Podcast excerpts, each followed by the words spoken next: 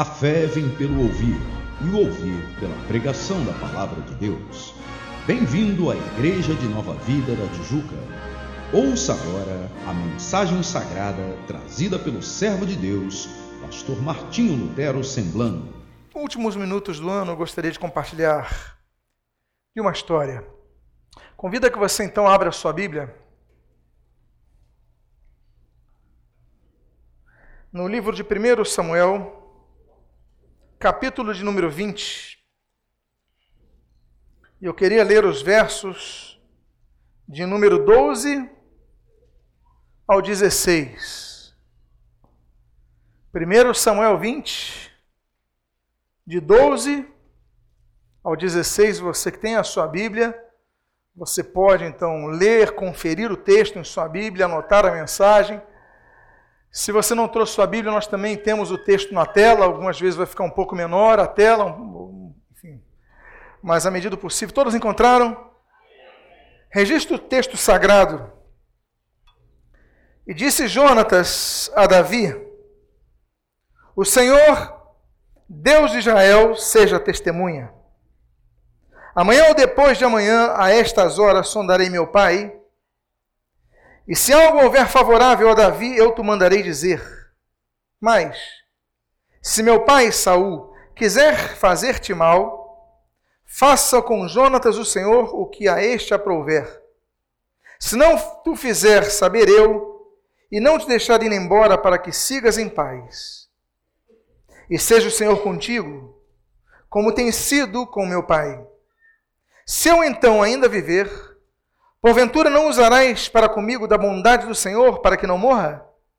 Nem tampouco cortarás jamais da minha casa a tua bondade, nem ainda quando o Senhor desraigar da terra todos os inimigos de Davi. Assim, fez Jonatas aliança com a casa de Davi, dizendo: Vingue o Senhor os inimigos de Davi. Oremos. Pai, lemos a tua santa e preciosa palavra, pedimos, Deus, fala conosco nesta noite. Abençoa-nos. Abençoa-nos neste ano que se inicia. E muito obrigado, Pai, porque a tua mão está conosco para cumprir a tua palavra. O que nós pedimos, nós te agradecemos em nome de Jesus. Amém e amém. Davi teve um grande amigo, Jonatas. E o detalhe é que Jonatas era filho de seu maior inimigo, Saul. Saul queria matar Davi, nós conhecemos a história, você já leu essa história inúmeras vezes.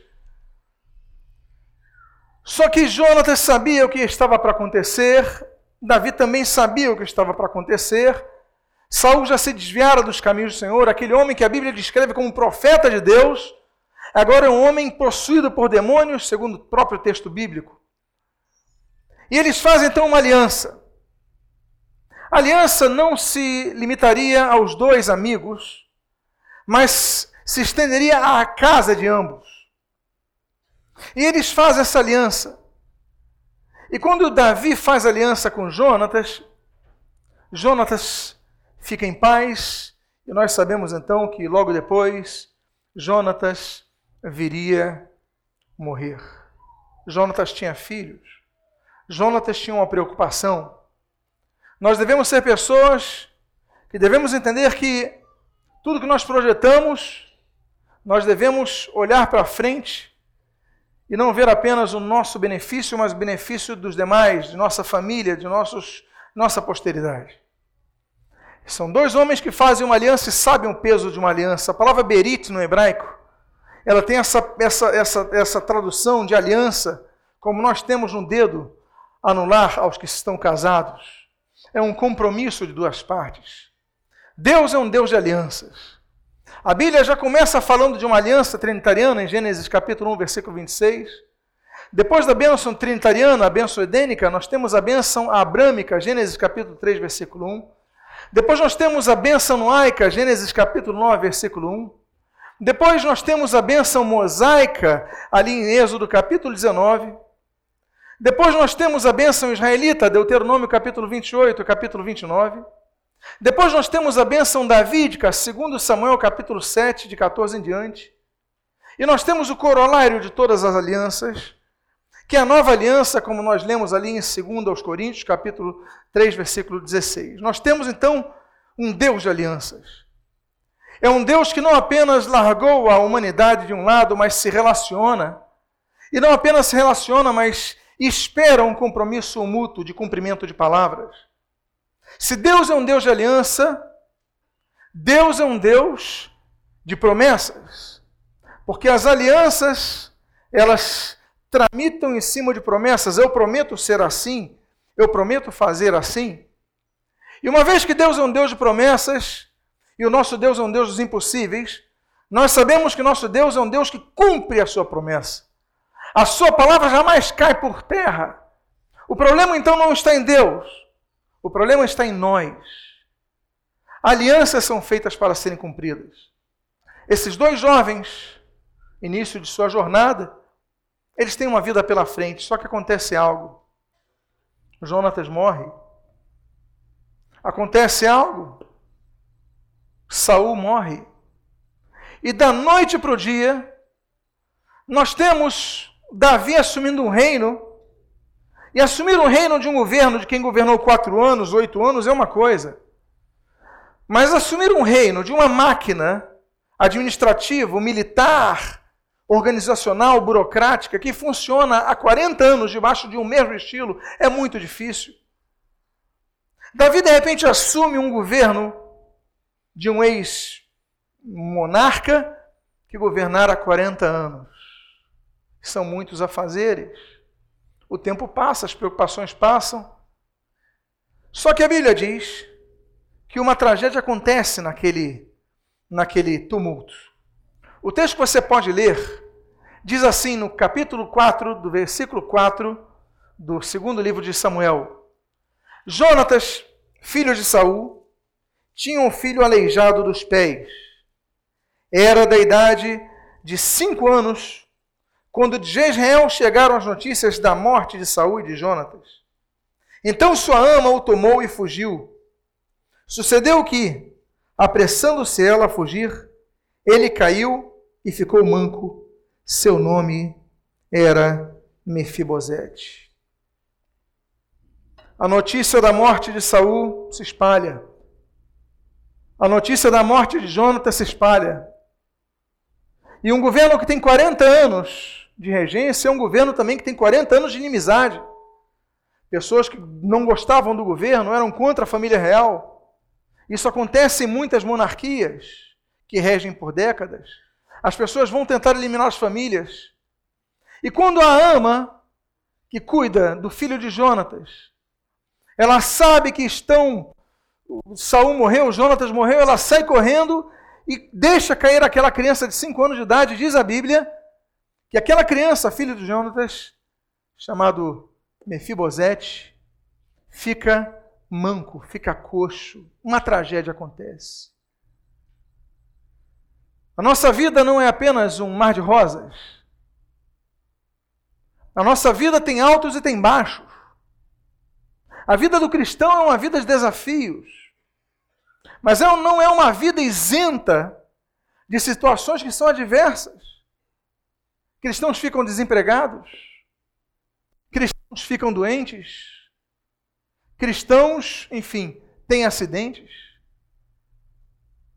Nós, a Bíblia nos promete um corpo incorruptível, não aqui na terra, mas no céu, que é o corpo que havemos receber na ressurreição tragédias acontecem. E quando tragédias acontecem, sonhos são eliminados. Se eu fosse perguntar a alguns de vocês quantos tiveram um sonho na sua vida, um projeto de vida, algo bom, todos tiveram um projeto, mas se eu perguntasse aqui quantos um dia tiveram um projeto, mas por causa de uma tragédia, de uma situação que você não esperava, de algo ruim que você não aguardava, e isso aconteceu e veio na sua vida, e de repente você vê aquele sonho acabado, você não consegue mais sonhar. Quando fomos falar sobre os projetos de vida, eu imagino que alguns não conseguiram escrever nada porque não conseguem mais ter expectativas na sua vida. Apenas querem viver.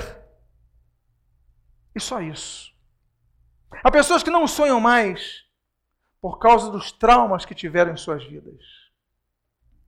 E isso que acontece, muitas vezes, é mais forte do que até a ação do diabo querendo destruir.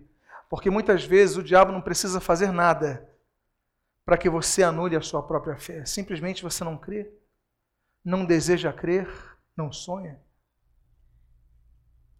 Há pessoas que desistem de tudo por causa de tragédias. Esse garoto Mefibosete, ele tinha um futuro pela frente. Era da família real. Ele tinha terras. Ele tinha casas. Ele tinha toda uma mordomia à sua disposição e da noite para o dia, ainda que ele tivesse apenas cinco anos de idade, tudo acaba. Eu lembro quando conversei com o Senhor que depois de muitos anos em uma grande empresa, da noite para o dia ele ficou desempregado e todo o projeto dele ruiu. E a grande questão é o que você vai fazer da tua vida? A grande questão é você vai se entregar? Ou você vai reagir às situações que são difíceis? O texto continua dizendo, no versículo, capítulo 9, versículo 4, está na casa de Maquir, filho de Amiel. Você pode ler ali Maquir. Era um homem que vivia de favores. O termo hebraico Maquir significa vendido. Aquelas pessoas que perdem a capacidade de sonhar, elas perdem o elemento básico da fé, que é a convicção de que algo pode acontecer, e aqui eu digo algo de bom pode acontecer. Ele estava na casa de Maquir, de um vendido, ele estava na casa de outra pessoa, ele não tinha mais a sua própria casa, ele não tinha a sua própria mansão, ele não tinha a sua própria ama, ele agora vivia de favores.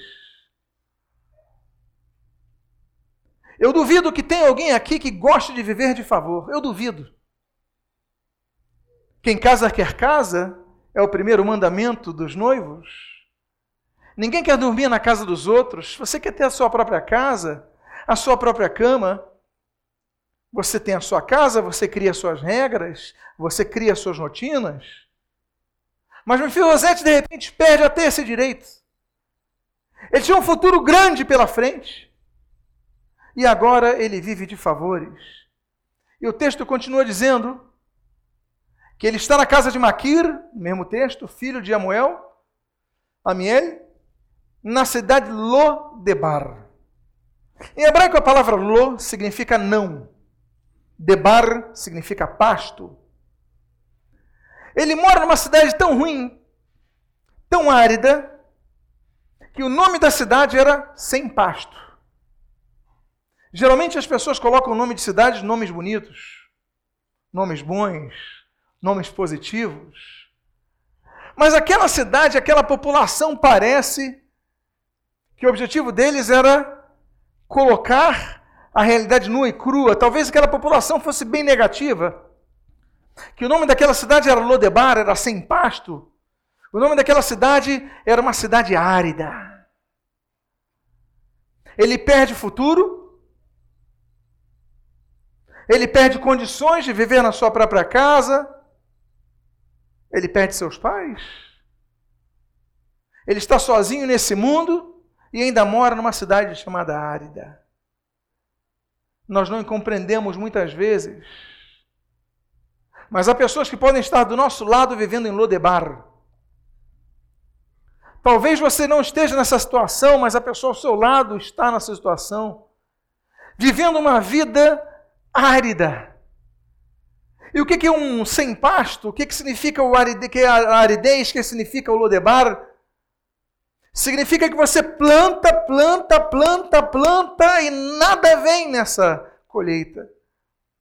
Você luta e nada vem. Você ara a terra e não surge pasto. O sol é muito intenso, o calor é muito forte, mas a terra é ruim. Lodebar então representa uma fase de nossas vidas que você não vê o fruto do seu plantio. Lodebar representa uma fase de nossas vidas que você tenta algo e não consegue, e aquilo não sai do lugar e você começa a ficar amargurado. Não agora as suas mãos vão ficar calejadas. Não agora a sua pele enrugada. Não. O problema está que a aridez agora passa da terra para o teu coração. Você passa a ser uma pessoa árida. Você passa a ser uma pessoa que não brota nada de bom. Você é uma pessoa infeliz. Você é uma pessoa que olha para o ano que passou e fala: Eu não consegui nada do que eu queria. Você olha para os anos que passaram e você só consegue ver a aridez do teu campo enquanto o campo dos outros está frutificando. Não, isso aconteceu com ele, isso aconteceu com ela, isso aconteceu com este. Mas comigo não acontece e você começa a perder a esperança. Por quê? Porque você está vivendo em Lodebar, um local árido, mas não era só isso. O texto continua dizendo que ele era coxo de ambos os pés, isso está no versículo 13. Era um homem enfermo. Era um homem que tinha um futuro e perdeu o futuro. Era um homem que tinha pais e perdeu os pais. Era um homem que tinha casa e perdeu a casa. Era um homem palaciano e estava vivendo na terra mais árida daquela região. Mas além disso, a Bíblia diz, nesse texto, que ele era coxo de ambos os pés. Você não consegue andar reto. Quando você tenta se acertar, dói. Aquele acidente que ele tinha quando tinha cinco anos de idade afetou a vida dele. Ele passou a ser uma pessoa considerada como manca. Ele tinha então a infelicidade de ser uma pessoa diferente numa sociedade. Quando ele andava manco, e eu imagino a dor, não havia o, o sistema de fisioterapia como nós temos hoje, a medicina não evoluíra tanto, não havia cirurgias como nós temos as de hoje. O garoto, com 5 anos de idade, cai do colo da ama dele, e agora na vida adulta, 20 anos depois, esse garoto tem 25 anos de idade, é manco de duas pernas não consegue andar. O manco ele se arrasta. O manco ele precisa de apoio. O manco ele precisa de muletas. Porque nem andar ele consegue, amados irmãos. Quantas pessoas têm passado assim a sua vida? Não conseguem andar retos, não conseguem andar sozinhos, e o tempo tem passado. Há pessoas que nesse momento estão na praia jogando flores para entidades. Há pessoas que estão na praia nesse momento lendo as mãos para ver se ali vem o futuro delas. Há, momentos, há pessoas que estão enchendo as suas caras, lotando o seu corpo de álcool, para que sem nenhuma razão, perdendo o sentido racional da sua inteligência, elas estejam vulneráveis a qualquer coisa que se lhes apresente. Por quê? Porque muitas dessas pessoas estão infelizes, mas eu pergunto: essas pessoas que estão enchendo a cara para esquecer um ano que passou, elas estão tentando esquecer o que ficou para trás, mas e nós aqui? Não enchemos a nossa cara para isso, mas muitos estão aqui na casa do Senhor, lembrando-se de coisas que querem se esquecer e não conseguindo. A minha mensagem de hoje é para você que está coxo. Mas você tem uma diferença. Você tem uma diferença fundamental. E a diferença fundamental é aquela primeira palavra que nós iniciamos aqui. Existe alguém que fez aliança contigo. E esse alguém cumpre a sua palavra. O texto continua. E o versículo 4 do capítulo 4, o versículo 8 do capítulo 9 dizem assim: seu nome era Mefibosete, Mefiboshete. E ele diz: Quem é teu servo para teres olhado para um cão morto, tal como eu? Esse homem não tinha nem autoestima. Ele se olha, ele se apresenta como um cão morto. E o nome dele, Mefiboshete, significa exterminador de vergonhas. O pai colocou o nome dele dizendo e pensando, entendendo e compreendendo e vislumbrando que seu filho não passaria vergonha em sua vida. A vergonha que viesse, ele eliminaria, seria uma pessoa, só que a vida passa, 20 anos depois, ele se vê e apresenta como um cão morto. Quem sou eu para teres olhado para um cão morto tal como eu?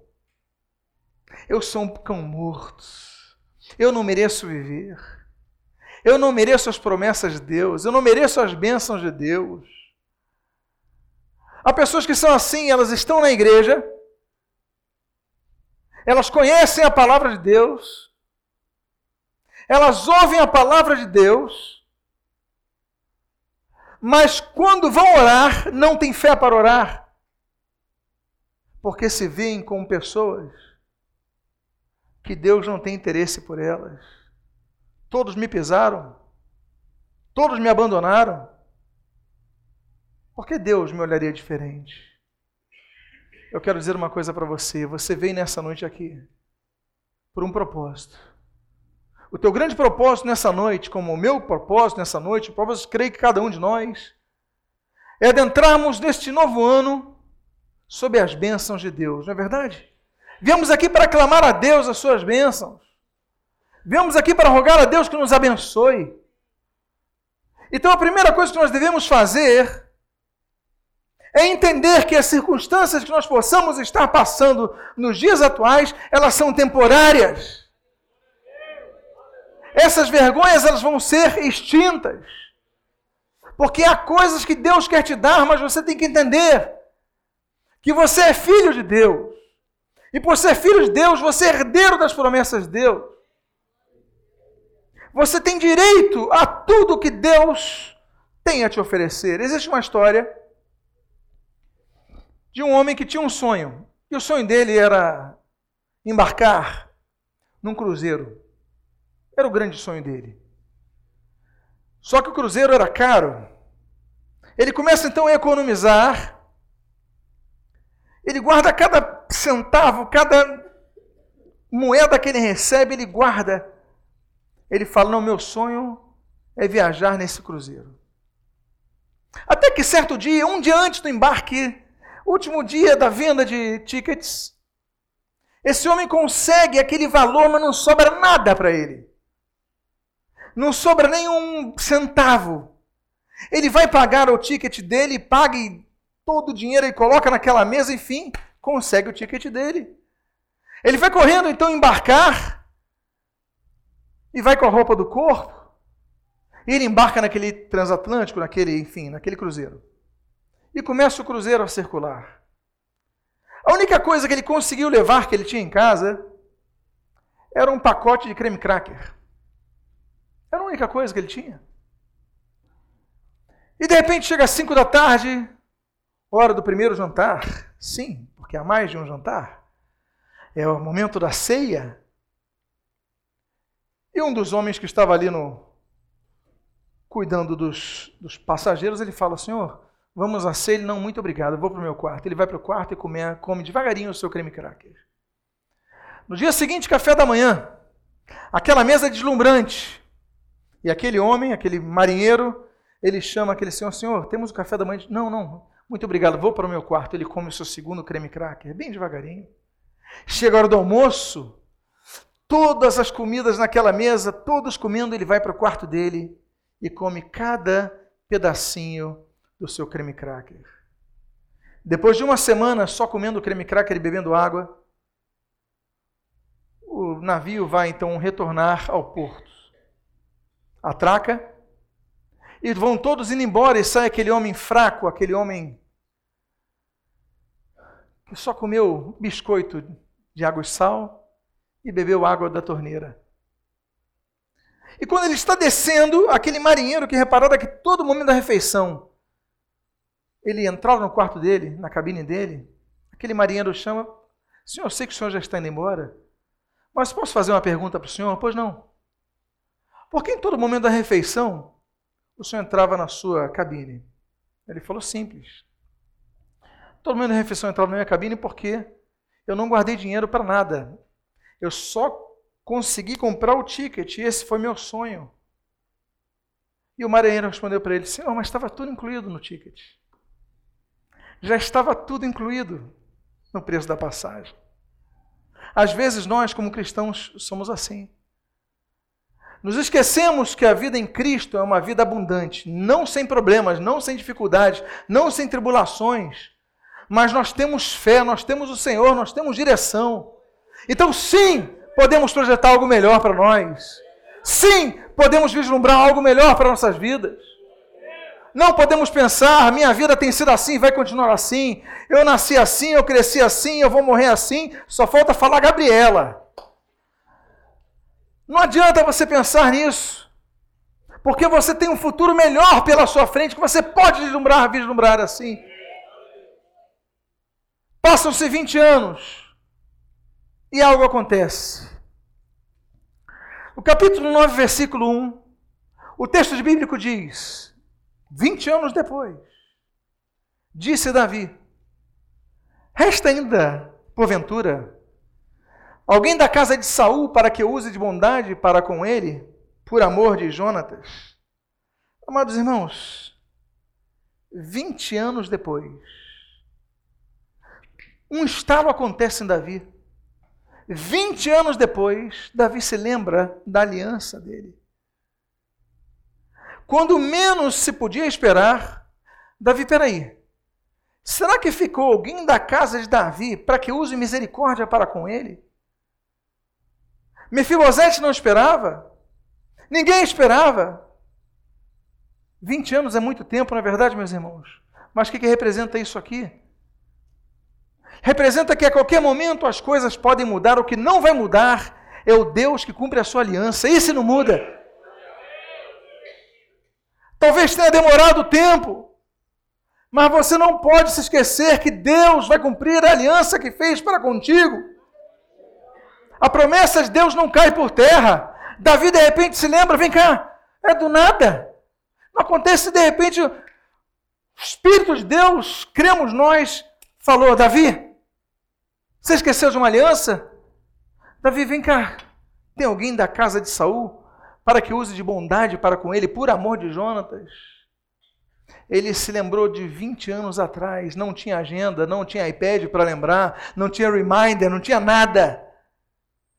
Mas tinha um homem que amava a Deus e que conhecia o que é a fidelidade de Deus, vídeo Salmos.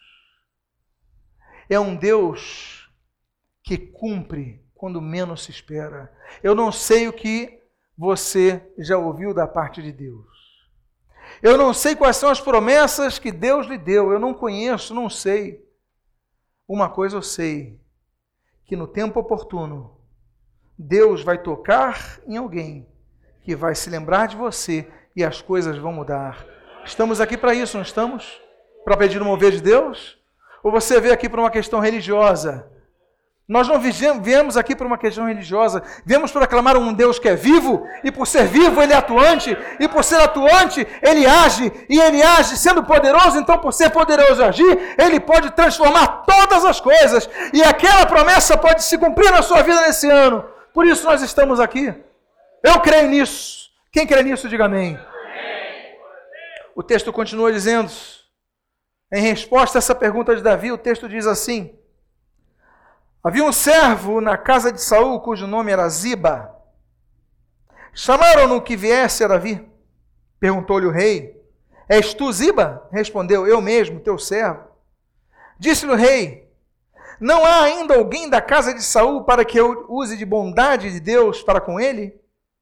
Então Ziba respondeu ao rei: Ainda há um filho de Jonatas, aleijado de ambos os pés. E onde ele está? perguntou-lhe o rei. Ziba lhe respondeu: Está na casa de Maquir, filho de Amiel, em Lodebar. Então mandou o rei Davi trazê-lo de Lodebar, da casa de Maquir, filho de Amiel. Ziba, você que é o homem mais informado do meu reino. Você é o homem que conhece tudo o que acontece aqui no reino. Eu quero saber uma coisa. Sobrou um descendente de Saul? Sobrou sim, é um coxo. É manco de ambos os pés. O nome dele é Mefibosete. O que, que Davi faz? Manda trazê-lo de Lodebar. O teu lugar, meu irmão e minha irmã, não é Lodebar. Lodebar é um estágio. Lodebar é uma fase. Lodebar é um momento. Lodebar é uma preparação. Mas Deus não te fez para você nascer, crescer e morrer em Lodebar. Nós passamos pelo deserto, mas a nossa terra é Canaã. Deus nos tirou do Egito para que nós nos dirijamos a Canaã e não morramos no deserto. Muitos morrem no deserto por desobediência. Muitos morreram no deserto que saíram do Egito por idolatria. Muitos morreram no deserto por, por murmuração. Mas eu quero dizer a você: ande em obediência, que Deus vai te tirar de Lodebar. Você não nasceu para ficar numa terra sem pasto. Você não nasceu para ficar numa terra árida. Você nasceu para estar numa terra frutífera, onde você plante e você colha. E onde você colha com abundância. Porque nosso Deus é um Deus de promessa e Ele vai cumprir as suas promessas. Estamos aqui para clamar um ano melhor e nós temos que ter certeza que esse 2015 vai ser um ano melhor. Diga glória a Deus, glorifica a Deus nesse momento. Eu quero que nesse momento você se vire para a pessoa que está do seu lado e diga para essa pessoa: Eu tenho certeza que esse ano vai ser o melhor ano da sua vida. Complete dizendo: porque eu tenho certeza que esse vai ser o melhor ano da minha vida. Deus vai me tirar de Lodebar.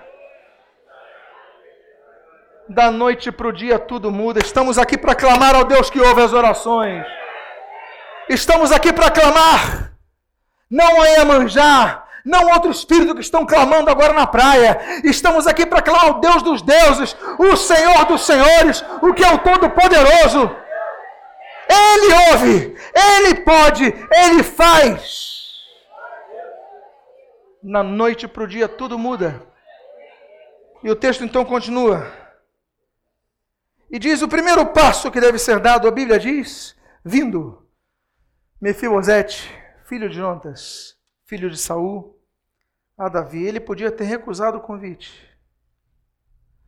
Jesus ele esteve na terra por três anos no seu ministério terreno, quantos convites foram recusados?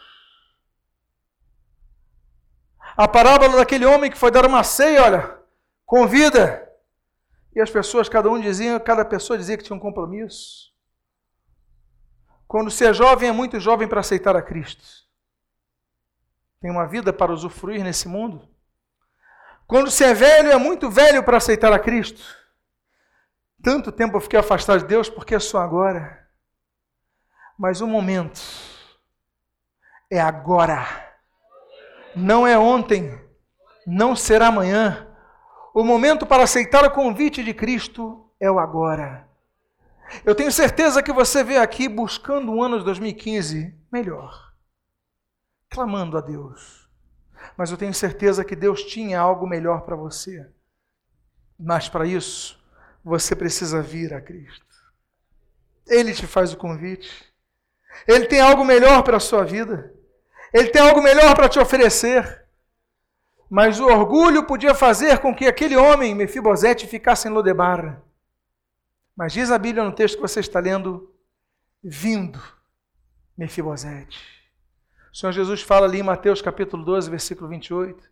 Vinde a mim, todos vós que estáis sobrecarregados cansados, e eu vos aliviarei, porque o meu fardo é leve. Eu não posso oferecer alívio à sua vida. A igreja de Nova Vida não pode oferecer alívio à sua vida. A igreja evangélica não pode oferecer alívio à sua vida. Religião alguma na face da terra e nem homem algum na face da terra pode oferecer alívio para a sua vida. Somente Jesus pode oferecer. Por isso eu quero dizer para você, que a melhor forma de entrar 2015, qualquer momento da nossa vida, é entrar com Cristo na nossa vida. O texto então continua dizendo: Inclinou-se, prostrando-se com o rosto em terra. Disse-lhe Davi: Mefibosete! E ele disse: Eis aqui teu servo. Eu quero dizer uma coisa para vocês, amados irmãos. Deus não rejeita pessoas pela raça. Deus não resiste pessoas porque são brancas ou negras, porque são pardas, são amarelas. Não. A Bíblia não diz que Deus resiste pessoas pelas condições financeiras, sejam ricos, sejam pessoas com uma situação estável, sejam pessoas pobres. Deus não resiste a estas. Deus não resiste em pessoas pelos seus partidos políticos, não. Pela sua formação, não, não resiste. Mas a Bíblia diz num texto, em Tiago capítulo 4, versículo 6, que Deus resiste a um tipo de pessoa. A Bíblia diz nesse texto que Deus resiste aos soberbos, mas dá sua graça aos humildes.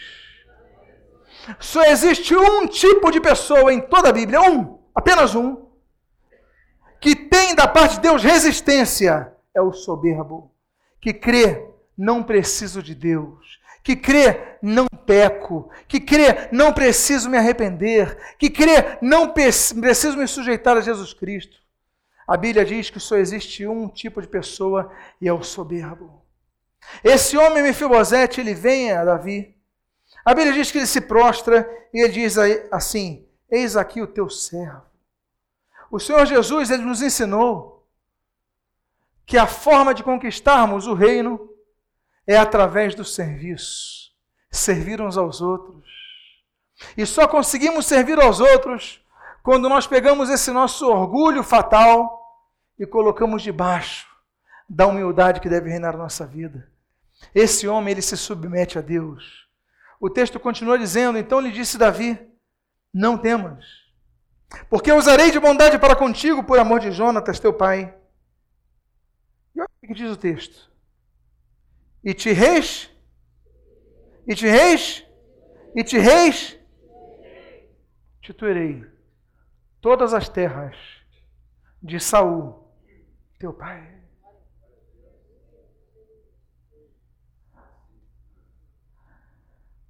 Durante 20 anos, aquele homem pensara: como é que eu vou morrer? Se o maquir me despejar, vou virar mendigo. Não consigo emprego, sou coxo. Sou mal visto por muitos por ser um parente de Saul, posso ter ser assassinado a qualquer momento.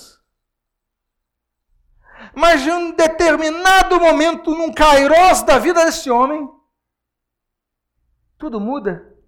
O rei o chama de Lodebar e ele diz: Mefibosete, eu vou te restituir tudo que era de Saul. Vai voltar a ser teu. Por que, que isso acontece? Porque Deus não se esquece das alianças que faz com seus filhos. Deus não se esqueceu das da aliança que fez para contigo. Se você não crer, é opção sua. Mas a oportunidade foi dada. Você tem que entender que estamos adentrando num ano, podia ser meio de ano, tanto faz. Mas o bom de romper de um ano é que nós temos metas, que nós colocamos, visualizamos e conseguimos projetar algo. Eu quero dizer uma coisa para você.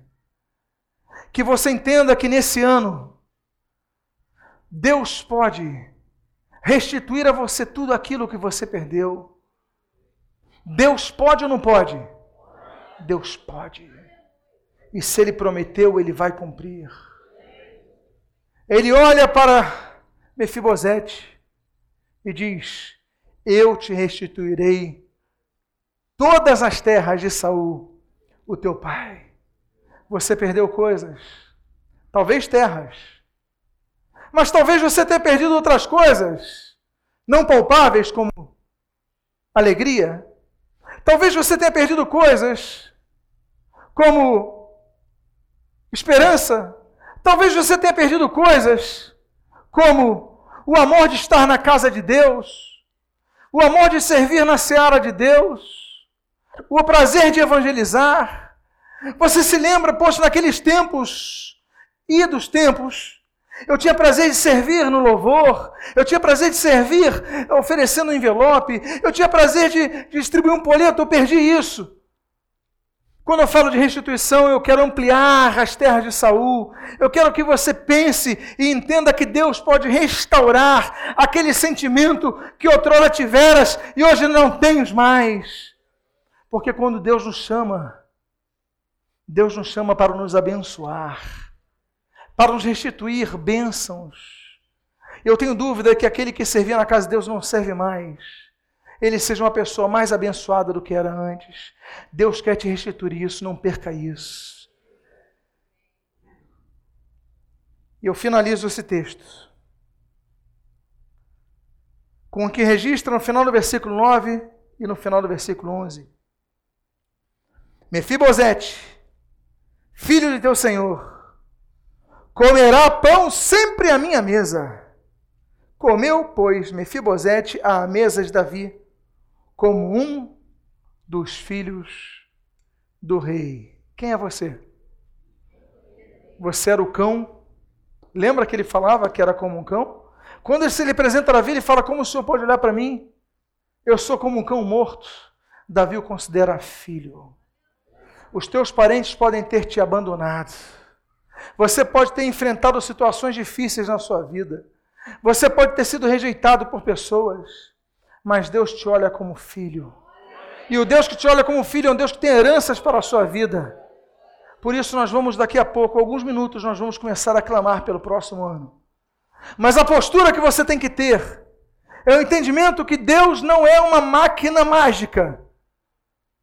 Não é apertar um botão que as bênçãos vão vir. Tem coisas que têm que ser trabalhadas em seu interior. E começar com isso. Você pode ter passado uma situação difícil, ou estar passando uma situação difícil, mas Deus não te abandonou. Tem esse primeiro entendimento. Ainda que você ande pelo vale da sombra da morte, ou no hebraico das sombras profundas, importa, ou ainda que você esteja andando num momento difícil em sua vida, ainda que no deserto você esteja, entenda que a coluna de fogo estará ali, a coluna de fumaça durante o dia ali estará, Deus estará ali para te guiar. Então Deus não te largará, Deus não te abandonará, você não está sozinho. O diabo quer dizer que você está sozinho. O diabo quer dizer que você é como um cão morto. O diabo quer dizer que você não tem mais chance. O diabo quer, que você, quer dizer que você perdeu todas as oportunidades. Mas basta um estalo de Deus para tudo mudar como mudou em Mefibosete. Mefibosete podia morrer em Lodebar terrárida, mas ele vai passar o resto das suas vidas no palácio do rei, em Jerusalém, comendo a mesa do rei e, como diz o texto, como um dos filhos do rei. Deus é um Deus que restitui. Você crê nisso? Deus é um Deus que restitui. Vamos ficar de pé agora. Quero convidar que as crianças entrem. Faltam poucos minutos para nós cruzarmos o ano. Diga para a pessoa que está do seu lado: é hora de entender. Diga para ela que Deus está do seu lado e Deus faz milagres. Peça com fé.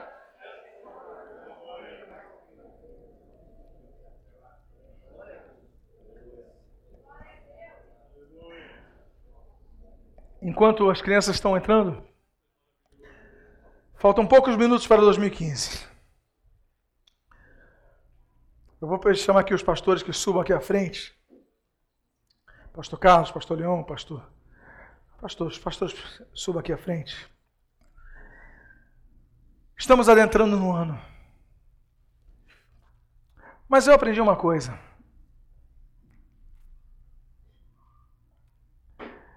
Eu aprendi que nós vamos pedir, sim, mas antes disso nós temos muito a agradecer. Talvez as coisas não aconteceram como você gostaria,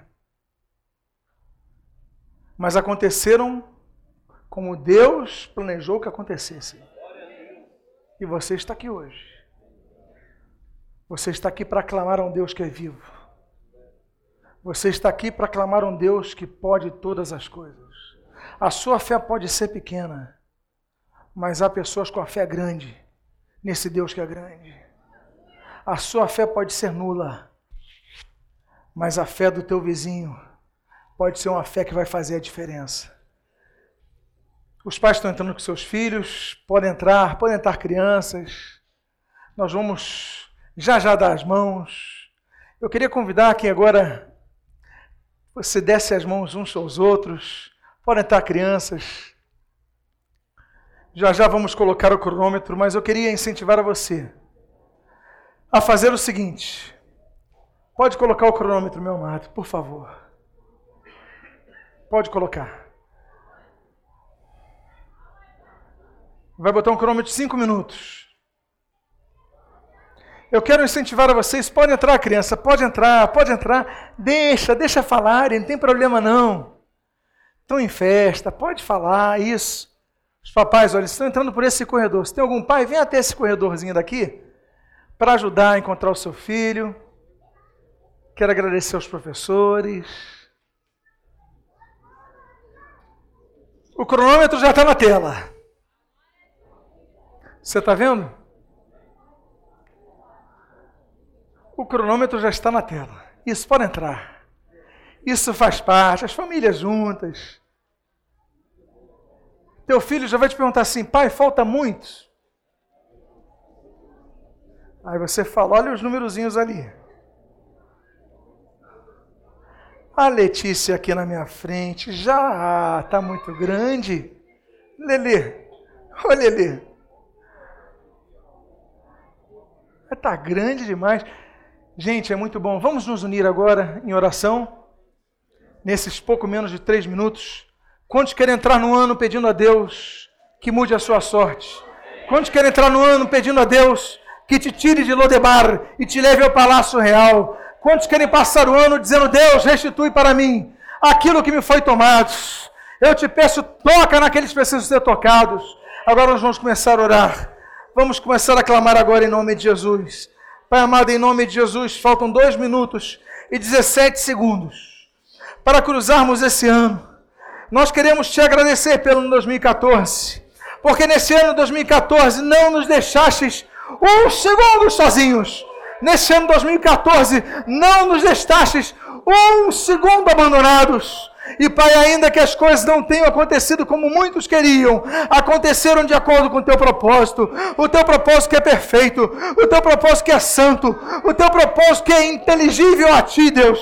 Tu que és mais do que nós, enxergas muito além do que nós.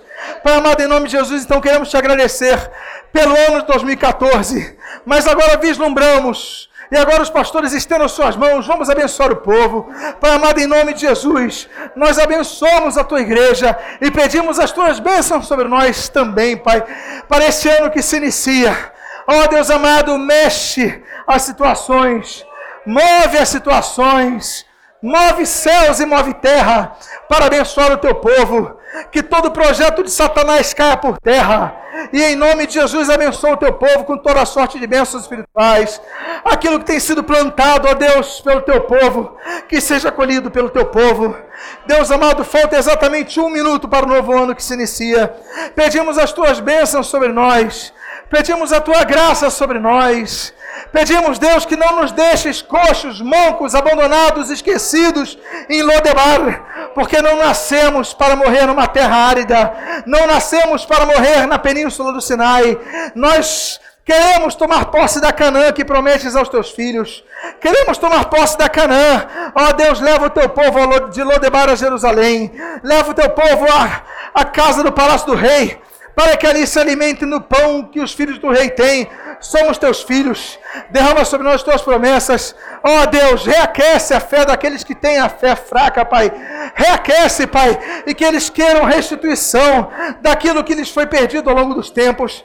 Renova a alegria da salvação. Renova a alegria do serviço na tua casa. Ó oh, Deus amado, renova a paixão pelas almas. Ó oh, Deus amado, renova o desejo de ouvir mais a tua palavra. Em nome de Jesus, pedimos as tuas bênçãos sobre nós. Pedimos que entremos nesse ano abençoados por ti, renovados por ti. E, Senhor, sob a tua graça, sejamos por ti abençoados. Em nome de Jesus. Amém. E amém. Aplauda Jesus. Seja um canal de bênção a outras vidas, presenteando-as com este e outros CDs do pastor Martinho Lutero Semblando. Visite-nos à Igreja de Nova Vida da Tijuca, Rua Conde de Bonfim, 604, sua família na Tijuca.